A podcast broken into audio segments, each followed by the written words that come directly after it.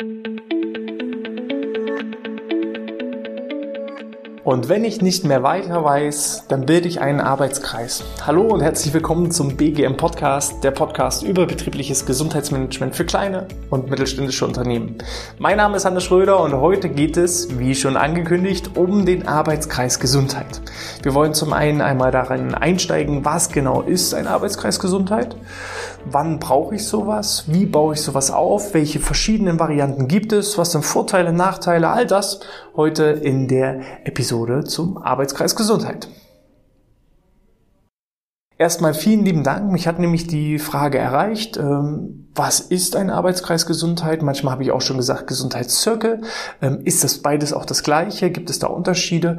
Dafür schon mal vielen lieben Dank, dass äh, ihr mich darauf aufmerksam gemacht habt. Denn äh, ich benutze solche Begrifflichkeiten. Ich stecke halt da wie so ein Fachidiot äh, in dieser Suppe drin und benutze diese Worte wie selbstverständlich. Und dann fällt es mir manchmal gar nicht auf, dass ich genau erkläre, was da dahinter steckt. Und deshalb hier die Episode, denn mein Anspruch ist es ja, den Podcast sowohl für absolute Einsteiger als auch für die Profis so zu gestalten, dass entsprechendes Know-how bei euch ankommt. Also, Arbeitskreis Gesundheit oder ähm, Gesundheitsteam oder Gesundheitszirkel oder Qualitätszirkel Gesundheit oder was auch immer. Ihr könnt dem Kind verschiedene Namen geben, es kommt aber immer ein, ein, auf ein und dasselbe hinaus. Es handelt sich um eine Ansammlung von Menschen, von betrieblich, eine betriebliche Gruppe, die ein und dasselbe Ziel hat und das ist die Gesunderhaltung der Mitarbeitenden fördern. Das heißt, ähm, jeder Arbeitskreis Gesundheit sollte als Ziel genau die Ziele des betrieblichen Gesundheitsmanagements haben.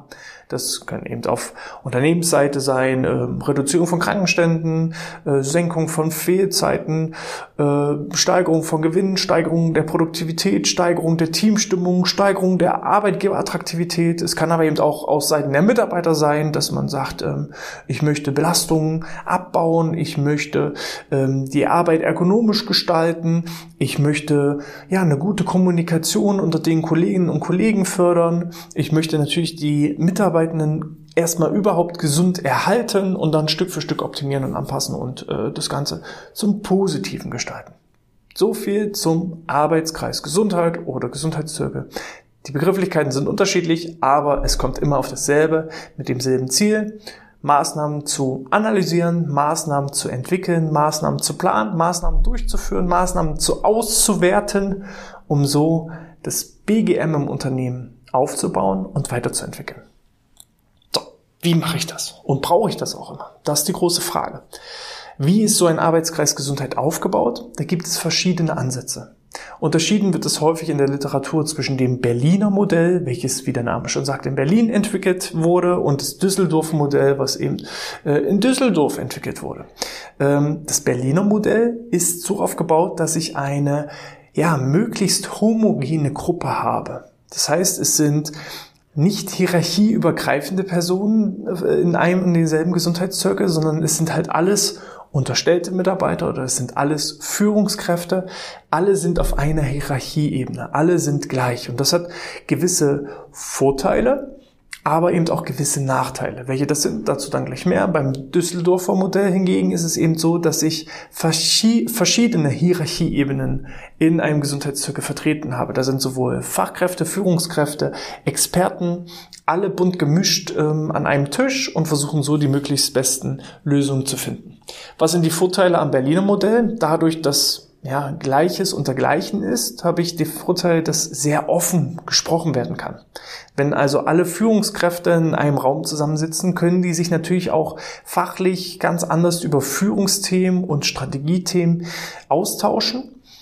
Im Vergleich dazu, wenn ich jetzt nur ähm, Mitarbeiter von der untersten Hierarchieebene in einem Raum habe, dann können die auch mal offen zum Beispiel über die negativen Handlungen ihrer Führungskräfte sprechen, ohne gleich das äh, Gefühl zu haben, es landet gleich direkt bei ihrem Vorgesetzten, ähm, weil alle sitzen in einem Boot. Ähm, allerdings als Nachteil habe ich, dass gewisse zeitliche Verzögerungen entstehen können, weil erst auch immer wieder mit den Führungskräften gesprochen werden müssen oder wenn ich nur Führungskräfte habe, muss natürlich auch mit den Teams gesprochen werden und nicht immer stecke ich auch als Führungskraft in allen Arbeitsabläufen so detailliert drin, dass ich genau weiß, wann wird was, wo, von wem, wie gemacht. So, von daher hat das Vorteile als auch Nachteile. Und ähm, genau entgegengesetzt ist es eben beim Düsseldorfer Modell. Da habe ich eben bunt gemischt aus verschiedenen Bereichen, aus verschiedenen Hierarchien und kann da zwar vielleicht schnellere Entscheidungen treffen, weil direkt Führungskräfte mit an Bord sitzen, allerdings wird halt häufig nicht gleich so offen kommuniziert und diskutiert ähm, über die schlechten Verhaltensweisen der unterstellten Mitarbeitenden oder über die schlechten Verhaltensweisen der Vorgesetzten. So, das hat eben alles seine Vor- und Nachteile und da müsst ihr individuell für euer Unternehmen entscheiden, was ist die beste Herangehensweise bei dem Ganzen. So, wer ist denn nun überhaupt im Arbeitskreis Gesundheit? Und auch da gibt es verschiedene Ansätze. Ich habe schon Arbeitskreise Gesundheit erlebt, wo ausschließlich Fachexperten aus dem Bereich Gesundheit, Arbeitsschutz, Eingliederungsmanagement drinnen gesessen haben. Ohne Beteiligung von, ich sage jetzt mal, Gesundheitsmanagement fremden Personen. Das heißt, da saß dann beispielsweise die Schwerbehindertenvertretung, da saß ähm, der äh, Ansprechpartner für das betriebliche Eingliederungsmanagement, da saß derjenige, der die Gesundheitsförderungsmaßnahmen geplant hat, da saß der ähm, hausinterne ähm, Arbeitsschutzverantwortliche, Arbeitsschutzbeauftragte und dann haben sich alle auf fachlich sehr hoher Ebene ähm, über die eigentlichen Themen des betrieblichen Gesundheitsmanagements unterhalten. Das mag aus BGM-Sicht erstmal toll klingen, aber aus Unternehmenssicht ist das Ganze wieder schwierig, weil die sind ja alle nur Experten auf ihrem Bereich und kennen aber ja nicht die genauen Vorgehensweisen, Arbeitsabläufe aus den verschiedenen Abteilungen. Also woher soll ich denn wissen als BEM-Beauftragter, wie genau die Marketingabteilung arbeitet oder wie die Schichtpläne aufgebaut sind. Das, das kann ich mir vielleicht aneignen, aber erstmal so habe ich da nicht genau die Einblicke.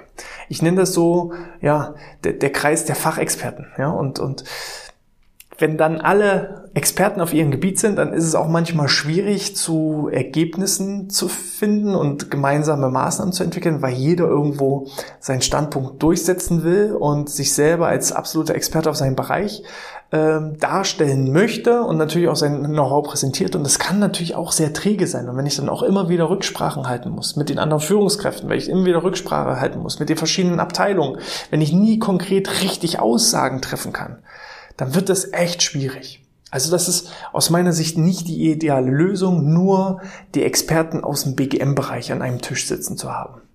Dann habe ich aber auch das krasse Gegenteil schon erlebt. Ich nenne das gerne so das Tal der Ahnungslosen. Da sitzt aus jeder Abteilung ein entsprechender Vertreter. Das ist dann auch völlig unabhängig davon erstmal, ob das eine Fachkraft, eine Führungskraft oder ein einfacher Angestellter oder eine einfache Angestellte ist. Ähm, die haben alle wahnsinniges Know-how aus ihrer Abteilung, aber keiner weiß so richtig, wie BGM funktioniert, wie das aufzubauen ist, welche Maßnahmen es gibt, ähm, welche gesetzlichen Verpflichtungen und, und Rechte ich vielleicht auch erstmal einhalten muss. Das ist dann genauso negativ. Dann habe ich zwar das absolut geballte Wissen aus allen verschiedenen Abteilungen, aber mir fehlt das BGM-Know-how. Also auch nicht die ideale Lösung. Das heißt, für mich ist ein schöner Mix zum einen jemand, der das moderiert und begleitet, auch als neutrale Person. Das kann intern sein, das kann aber auch eine externe Person sein, der Ahnung hat auf seinem Gebiet, der Ahnung hat auf, vom, vom betrieblichen Gesundheitsmanagement. Ja, das kann entweder eine intern geschulte Person sein, der den Hut praktisch aufhat und moderiert, das Ganze möglichst wertneutral, sondern eben eher Anregungen, Tipps und Tricks gibt. Und dann sollen die einzelnen Vertreter aus den verschiedenen Bereichen entsprechend selbst die richtige Lösung finden. Und ich moderiere das Ganze relativ wertneutral an, eher eine Art Coach ja, ich gebe nicht die konkreten Lösungen vor, sondern ich unterstütze die Teilnehmerinnen und Teilnehmer des Arbeitskreises Gesundheit, die richtigen Lösungen selbst zu finden. Dann ist natürlich auch die Lernkurve deutlich höher und es wird eben Stück für Stück BGM-Know-how aufgebaut. Und ähm, da, wie schon erwähnt, habe ich auch viele Vertreter aus den verschiedenen Bereichen drinnen. Da kann auch der Betriebsrat mit dabei sein, da kann ähm, auch mal der ähm, Arbeitsschützer mal mit drinne sein, der eben äh, vielleicht ähm, ja zu, zu, zu Dingen aufklärt, was äh, Arbeitsschutz und Arbeitssicherheit angeht. Da kann auch mal der BEM-Beauftragte dabei sein. Die müssen aber nicht zwangsläufig immer mit dabei sein.